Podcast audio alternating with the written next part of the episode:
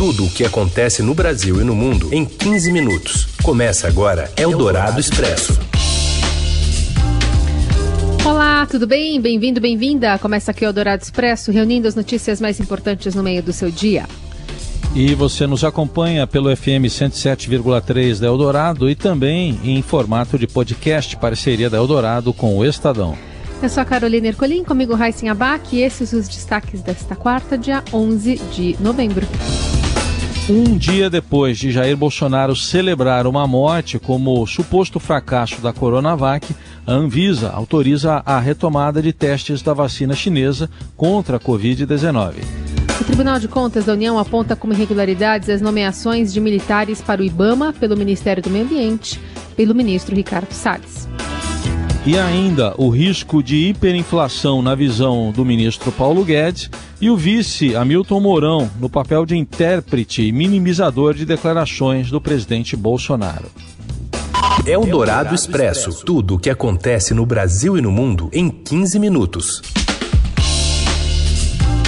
A Agência Nacional de Vigilância Sanitária autorizou hoje a retomada dos testes clínicos da Coronavac, a vacina contra a Covid, desenvolvida pela farmacêutica Sinovac em parceria com o Instituto Butantan.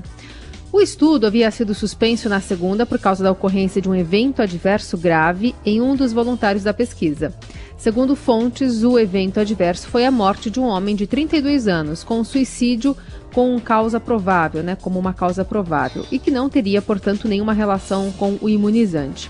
A Avisa informou que decidiu autorizar a continuidade dos testes após receber novos documentos e informações na terça. Horas antes, o presidente Bolsonaro chegou a comemorar a pausa dos testes. Nas redes sociais, sem nenhuma evidência, ele associou morte, invalidez e anomalias à vacina chinesa. E na mesma postagem, disse que ganhou mais uma vez do adversário João Dória, governador de São Paulo, estado que fez parceria com a produção da vacina, se ela for aprovada pela Anvisa. Segundo o secretário estadual da Saúde de São Paulo, Jean Gorstein, a vacinação de voluntários deve ser retomada já nesta quinta-feira. Os testes da Coronavac estão na fase 3, que é a última, antes da aprovação, e deverão incluir 13 mil voluntários em todo o país. Até agora, cerca de 10 mil já foram já tomaram ao menos uma dose do imunizante. Eldorado Expresso. E o presidente Jair Bolsonaro deixou de lado o tom moderado que vinha procurando adotar e, ao se referir à pandemia de Covid-19, disse ontem que o Brasil precisa deixar de ser, palavras dele, um país de maricas e enfrentar a doença.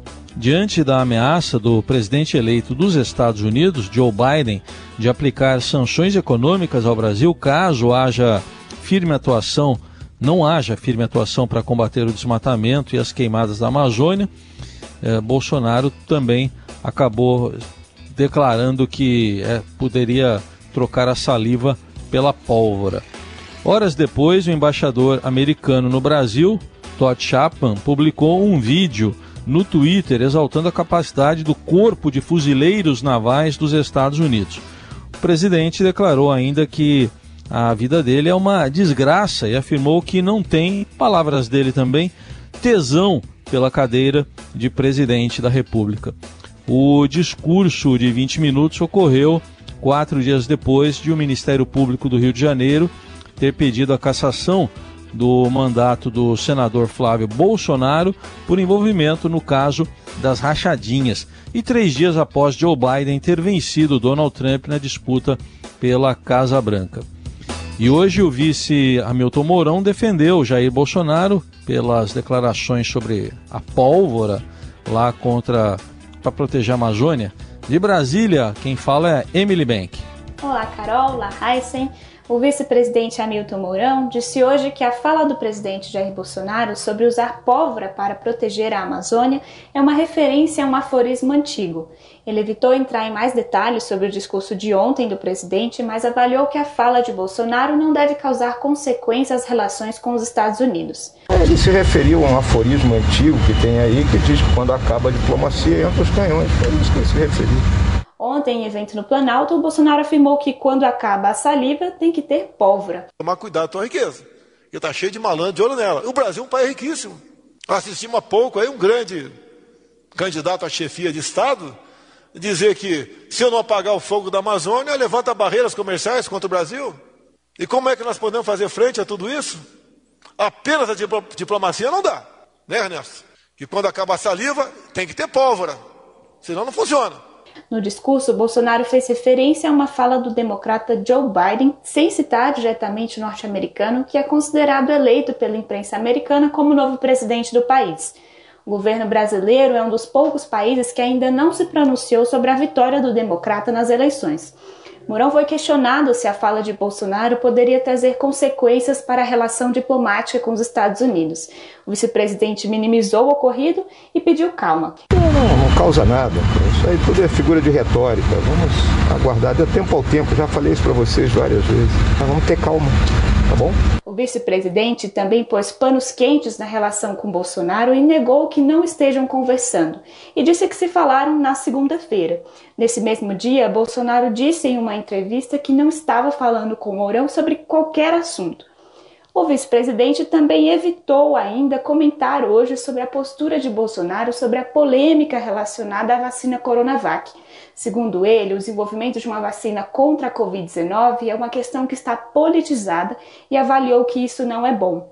Ele considerou que a Agência Nacional de Vigilância Sanitária tomou a decisão correta em paralisar os testes da vacina Coronavac, que é desenvolvida pelo Instituto Butantan em parceria com o laboratório chinês Sinovac. E nessa quarta-feira, Mourão disse ainda que concorda com o ministro Paulo Guedes, que ontem se disse frustrado por não conseguir avançar na agenda de privatizações.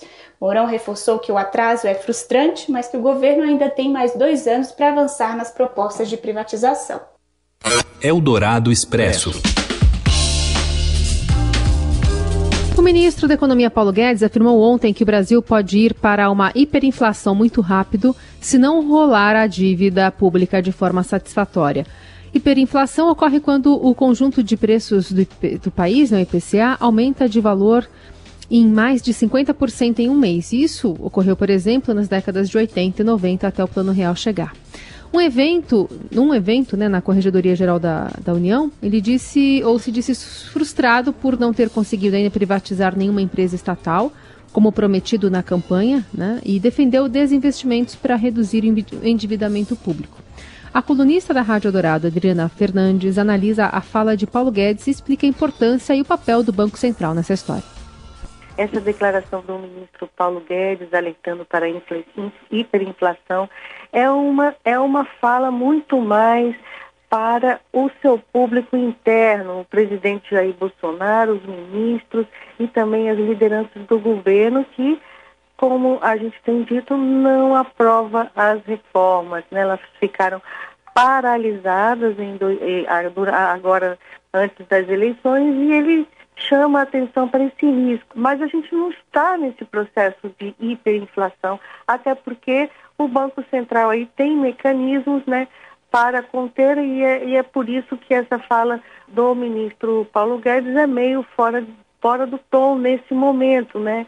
O Banco Central, com certeza, já o Copom, né, o Comitê de Política Monetária que decide né, os juros, deveria já ter é, aumentado né, os juros para conter mas o, ao contrário, o Banco Central manteve a taxa em 2%, é, na busca aí, na, na, expectativa de uma coordenação é, de aprovação de medidas. Eldorado Expresso. As nomeações de militares pelo ministro do Meio Ambiente, Ricardo Salles, lá no Ibama, são irregulares, é o que aponta uma auditoria do TCU. Temos mais detalhes direto de Brasília com André Borges. Olá, Heisen, Carol e ouvintes da Rádio Dourado. O ministro do Meio Ambiente, Ricardo Salles, vai ter que dar mais explicações agora, não só sobre o aumento de desmatamento na Amazônia ou as queimadas do Pantanal. Olha só, a gente conseguiu um relatório de auditoria que o Tribunal de Contas da União está fazendo sobre as contratações que o Ricardo Salles fez dentro dos órgãos de chefia do IBAMA. O Salles, desde o começo do ano passado, ele tem colocado uma série de militares ali. O que, que o TCU olhou? Foi lá e deu uma, uma verificada no perfil de cada uma dessas indicações e confirmou que nove delas, que dirigem áreas específicas do IBAMA, como de proteção ambiental, etc., foram todas ocupadas por militares que nunca atuaram em qualquer tipo é, de fiscalização de trabalho na área do meio ambiente. Essas nomeações aconteceram em 2019, muitas delas, a maioria, na verdade, também aqui em 2020, durante esse período todo de pandemia. E elas desrespeitam, descumprem o que pede um decreto publicado pelo próprio presidente Jair Bolsonaro em 2019, que exigia é, o atendimento de critérios técnicos para ocupar esses órgãos de confiança, justamente para evitar o quê? O tal do apadrinhamento político. Não valeu esse critério para as nomeações feitas pelo ministro Ricardo Salles. O resultado a gente está vendo é o que está acontecendo no meio ambiente do país. É com vocês, Raíssa e Carol. Você ouve Eldorado Expresso. De volta com o Eldorado Expresso, a gente também fala aqui sobre o terceiro confronto da Copa do Brasil entre Palmeiras e Ceará e vai acontecer em horário mais cedo que o habitual. Conta, Robson Morelli. Olá, amigos! Hoje eu quero falar dessa partida Palmeiras e Ceará às 16h30. Na verdade, eu quero explicar por que este jogo é às 16h30 e não no horário habitual de dias de semana, 19, 20, 21 e 30. Porque a, a Rede Globo está fazendo alguns testes de horários na sua grade de programação para ver se consegue audiência. É um pedido da emissora que tem os direitos de transmissão da Copa do Brasil para colocar no seu canal fechado, Sport TV, e também no Premier, aquele que a gente paga e tem as imagens da partida. Então é um jogo 16h30, diferente, num horário novo, num horário é, que para o torcedor hoje não faz muita diferença, porque ele não está indo aos estádios, a CBF e a própria emissora do Rio de Janeiro levaram isso em consideração, assim como os clubes participantes da partida. É, não vai ter torcida, os jogos de futebol no Brasil têm sido dessa forma, com portões fechados por causa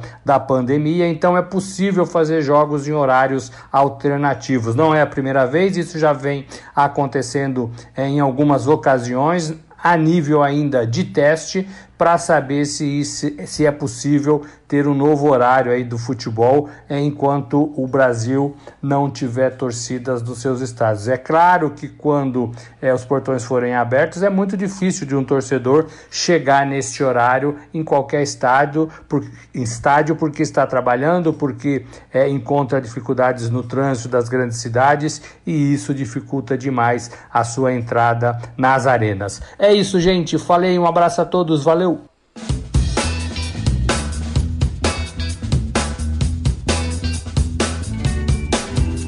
E assim, tchau.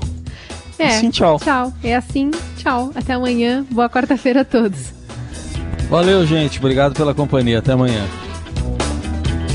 Você ouviu Eldorado Expresso tudo o que acontece no Brasil e no mundo em 15 minutos.